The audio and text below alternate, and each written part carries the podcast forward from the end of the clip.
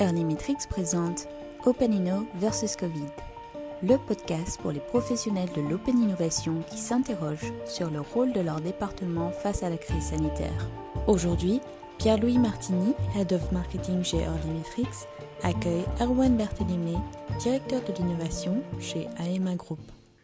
Bonjour à toutes et bonjour à tous et bienvenue pour ce nouvel épisode de l'Open Innovation face à la crise. Aujourd'hui, j'ai le plaisir euh, d'accueillir Erwan Berthelémé. Bonjour Erwan. Bonjour. Merci d'être euh, avec nous aujourd'hui. Je te propose de commencer tout de suite avec la première euh, question, qui est la question autour du rôle de ton équipe Open Innovation au plus fort de la crise, donc au printemps 2020. Donc on essaie de se placer quasiment un an jour pour jour avant cet enregistrement. Et avant de nous donner ton rôle, j'aimerais bien que tu nous expliques ton poste, euh, la fonction et puis que fait ton équipe chez AEMA Group. Du coup, bonjour à tous. Euh, donc moi, je suis le directeur de l'innovation d'AEMA Group, né au 1er janvier du rapprochement d'Aesio, une mutuelle euh, santé, et de La Massif, bien connue. Donc mon rôle, il est double.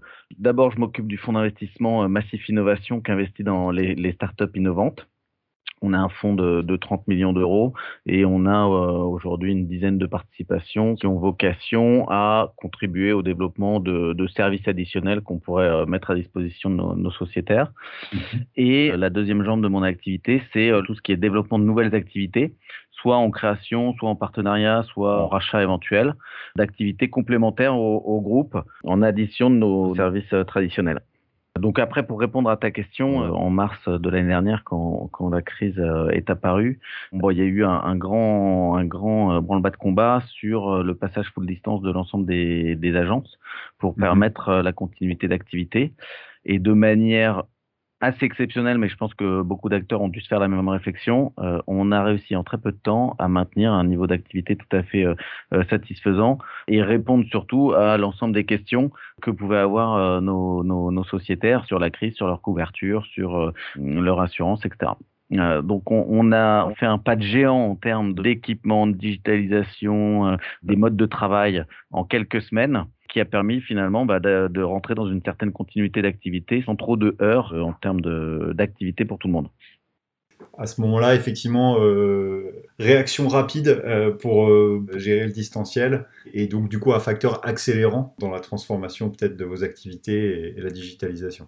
Un facteur accélérant, voilà. Et, et nous, euh, au niveau plus précisément du fonds d'investissement, une des premières actions a été de euh, nous assurer de l'activité euh, de, nos participations et de s'assurer notamment euh, de leur visibilité en termes de, trésorerie, de leur capacité à continuer leur activité dans ce nouveau contexte et effectivement d'être capable de leur apporter un soutien stratégique notamment pour leur permettre de continuer leur activité autant que possible.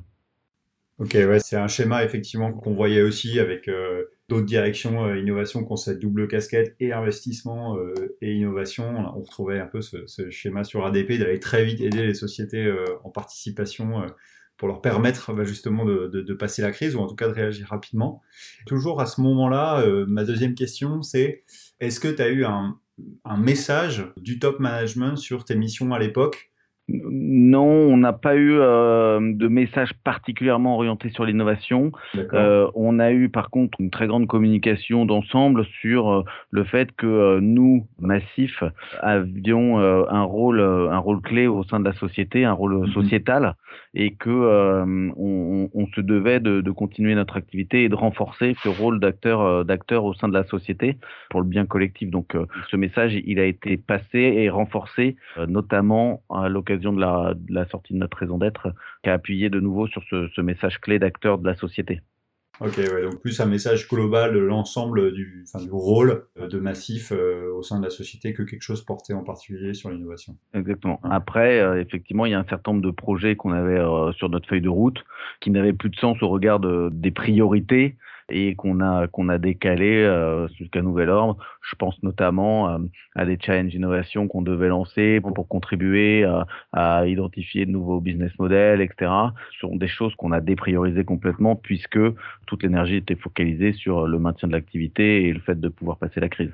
Ok. Euh, je te propose d'avancer un petit peu dans le temps, de te remettre peut-être à la période de fin d'année 2020. Pourquoi? Parce que bah, on sait que ces périodes-là sont souvent des périodes de construction euh, de feuilles de route, de construction euh, budgétaire. Et euh, ma question est de savoir si À ce moment-là, en particulier du coup en 2020, avec cette nouvelle donne, et c'est déjà, euh, c'est déjà 6-9 mois qui avaient été passés en temps de crise, vous avez fait des choix stratégiques ou budgétaires qui étaient très différents des années précédentes, ou voilà, un peu comment est-ce que vous avez pensé du coup cette année 2021 et puis les années peut-être à venir aussi? Mmh.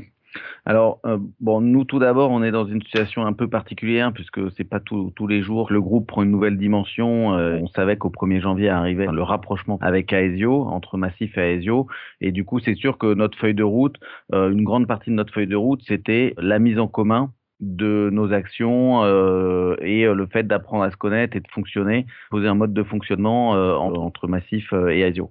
Donc de ce point de vue-là, la feuille de route, elle était un peu particulière. Et après, pour répondre plus précisément à ta question, euh, c'est vrai que tous les projets qu'on pouvait avoir euh, et qui sont dans le sens de renforcer notre rôle au sein de la société et donner la preuve de la raison d'être euh, qui était euh, qui est sortie au mois de septembre ont été euh, clairement des, des projets qu'on a qu'on a priorisés. À titre d'exemple, voilà, il y a une thématique euh, qui nous qui nous importe particulièrement, qui est ce qu'on appelle le bien vieillir ou le mieux vieillir, mmh avec beaucoup de projets qui en découlent. Et ça, c'est quelque chose effectivement qu'on a mis en priorité pour l'année 2021. D'accord. Est-ce que dans la mise en commun de vos actions suite au rapprochement avec Aesio, ça a eu un impact en particulier sur l'organisation de, l'innovation et de, l'investissement euh, venture dont tu t'occupes. Et puis, euh, deuxième question, est-ce que votre, euh, toujours sur cette stratégie d'investissement, est-ce que la, un peu cette nouvelle donne a, changé certains angles de votre, de votre stratégie d'investissement pour 2021 ou bien pas tellement, vous restez dans la continuité de ce que vous faisiez jusqu'à présent? Ouais. Alors sur l'organisation de l'innovation, oui, la nouvelle organisation euh, en mode groupe change nécessairement euh, le rôle et les missions de, de chacun. Donc mhm. effectivement, c'est là où euh, une grande partie de la feuille de route 2021 est avant tout d'apprendre à se connaître et de poser le mode de fonctionnement entre les deux marques, mhm. et avec un groupe qui se veut vraiment capable d'insuffler des idées, d'insuffler des dynamiques et de faire en sorte qu'il euh, y ait des synergies et maximiser le, finalement le, travail des, marques tout en leur laissant l'autonomie de réaliser leurs propres projets. Euh, après, concernant le, la partie venture et, et, et, investissement, on continue euh, sur notre lignée avec des investissements euh, toujours sur des startups qui sont en, en services complémentaires par rapport à nos métiers, hein, donc principalement mhm. mobilité, santé, finance épargne et tout ce qui tourne autour de l'habitat avec un prisme peut-être plus marqué sur tout ce qui est euh, notre rôle sociétal et investir sur des solutions qui peuvent euh, avoir un impact pour la société. Euh, à titre d'illustration, on a réalisé un investissement dans la télémédecine. sur Toc Doc. Voilà, sur la solution Toc Toc Doc, qui nous a paru particulièrement intéressant parce que ça apporte de vrais nouveaux usages euh, dans le déploiement de la télémédecine et des, une capacité à finalement à, traiter un, beaucoup plus de patients, une, vraie évolution de, de la manière de, de, pratiquer la médecine. Ok, ouais, donc effectivement euh, une, vraie, euh, vraie question organisationnelle avec ce rapprochement et, puis, et puis je prends ton point aussi sur la, la partie investissement, que cet investissement soit aussi dans la ligne de votre raison d'être. Euh, ou encore plus peut-être qu'avant bah, L'investissement doit vraiment venir. Euh, bah, le fonds, pourquoi on fait un fonds CVC C'est vraiment pour appuyer notre stratégie et notre stratégie d'innovation. Donc euh, il faut effectivement que tout soit, soit clairement aligné. L'idée, on n'est pas un fonds venture pour juste prendre des participations. C'est bien de devenir en appui de notre plan stratégique. Ouais, ok. Très clair. Alors là, deux dernières questions pour, pour peut-être conclure là-dessus. Je voudrais que tu nous dises un petit peu où est-ce que vous en êtes un an après le début des difficultés, concrètement par rapport euh, bah, au projet de collaboration qui était lancé il y a un an, euh, à l'évolution de vos sociétés en portefeuille, c'est quoi un peu si tu devais faire l'état des lieux là, un an après le début de la crise? Ouais, euh, c'est effectivement, hein, c'est marrant de se projeter, se dire qu'il y a un an, on n'avait peut-être pas forcément imaginé que le monde serait comme ça aujourd'hui. Au niveau de notre portefeuille d'investissement, on a finalement des startups qui ont plutôt très bien supporté et très bien passé la crise dans l'ensemble. Euh, on a euh, on a des, des startups qui ont des beaucoup des modèles euh, sur abonnement qui et qui apportent un, service notamment financier qui ont été assez peu finalement impactés, qui ont eu du mal forcément à démarrer de nouveaux projets, mais qui passent plutôt bien la crise et, et qui sont pas aujourd'hui en péril. Donc ça c'est plutôt un point assez positif. du coup on se retrouve dans, dans, une situation où on peut se permettre de continuer nos investissements en renforçant notre volet acteur de l'écosystème global et de la société. Après, sur l'innovation et même sur le, fonctionnement en général, ben, on a forcément une nouvelle situation à prendre en compte avec beaucoup plus de, travail à distance, euh, des réunions essentiellement par visio, comme tout le monde. Et, c'est sûr que euh, ça, change nécessairement ben, les projets qu'on peut envisager ou euh, les, je vais pas dire l'implication parce que les gens sont très impliqués, mais la, la manière de fonctionner n'est plus tout à fait la même et ça c'est à prendre en considération. D'accord, je, comprends. Et, j'ai peut-être une, un peu dans la même veine, ou pour aller un tout petit peu plus loin, une, autre question qui est, euh, tu disais, voilà, il y, a une, situation générale qui est différente, il y a des manières de travailler qui ont évolué.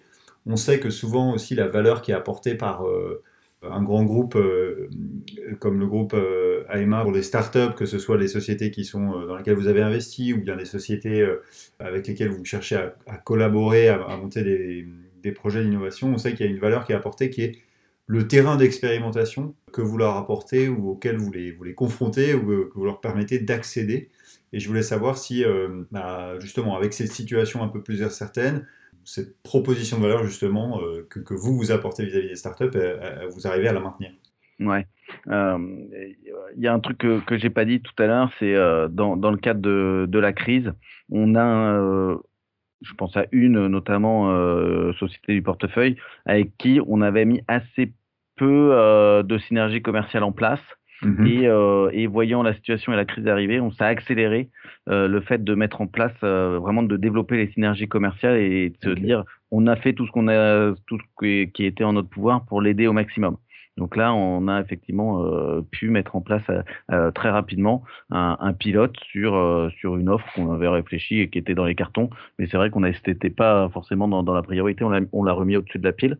De la même façon, aujourd'hui, dans les nouvelles interactions qu'on peut avoir avec avec les startups, on essaye tant bien que mal de développer ces, ces, expérimentations et ces prototypes et de maintenir une certaine activité avec, avec ces startups. Après, il est vrai que soit ça prend plus de temps, soit c'est plus compliqué à mettre en place que les gens ne euh, sont pas présents physiquement. C'est vrai qu'il y a certains projets qui ne sont pas adaptés à du full distance.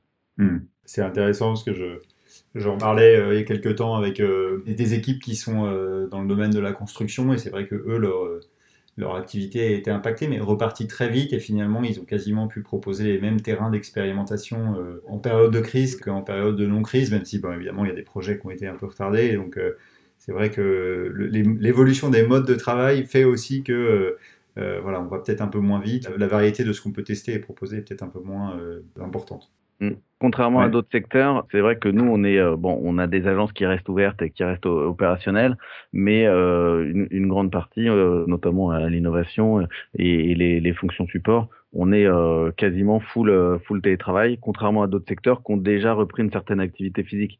Donc mm. euh, on reste dans un mode plutôt à distance mm-hmm. qui fonctionne très bien mais qui ne permet pas forcément euh, de faire tout euh, de la même façon. D'accord. Je te propose qu'on se mette sur la dernière question, un peu plus en ouverture. L'idée, c'est de se demander un peu comment est-ce que vous voyez les prochains mois. Et alors, bon, je sais, tu nous l'as dit que vous étiez en phase d'organisation voilà, avec le rapprochement, mais est-ce que vous avez mis en place une organisation particulière pour continuer à travailler face à un, environnement qui est caractérisé par l'incertitude? Voilà. Euh, la réponse est non, on n'a pas mis en place d'organisation particulière. Par contre, ce qu'on souhaite, euh, enfin ce qu'on renforce, c'est vraiment cette dimension acteur de la société et matérialisation de notre raison d'être. notre raison d'être qui a été publiée au mois de, au mois de septembre, ce n'est pas juste euh, des mots, c'est effectivement quelque chose qui doit être incarné par les équipes, par l'innovation et par le, le véhicule d'investissement. Donc voilà, on souhaite renforcer notre rôle et nous à l'innovation renforcer notre rôle être capable d'insuffler euh, de nouvelles directions, de nouvelles idées, de nouveaux projets euh, auprès des marques massives à Ezio. Ok, très clair. Bah écoute, on vous souhaite dans ce cas-là euh, bonne chance et plein de réussite pour ce, ce, renforcement du, rôle et de, et, de l'incarnation de la raison d'être au niveau de, de, l'innovation du groupe AMA. Merci beaucoup Erwan d'avoir été avec nous aujourd'hui. Merci beaucoup. Et, puis, bah, écoute, je te dis à très bientôt. De notre côté, nous nous retrouvons très bientôt pour un nouvel épisode de cette série de podcasts. Nous aurons l'occasion la semaine prochaine de découvrir le nouveau témoignage d'un directeur innovation et de voir comment euh, ses équipes ont traversé la crise. D'ici là, n'hésitez pas à nous suivre sur nos réseaux, LinkedIn et Twitter, et à nous faire signe si vous souhaitez participer à la série ou bien si vous avez d'autres idées de témoignages qui seraient intéressants pour la communauté innovation et open innovation. Merci à toute l'équipe aujourd'hui pour le montage et en particulier à Anaïs. Je vous retrouve très bientôt pour un prochain épisode de l'Open Innovation face à la crise par Early Metrics. Portez-vous bien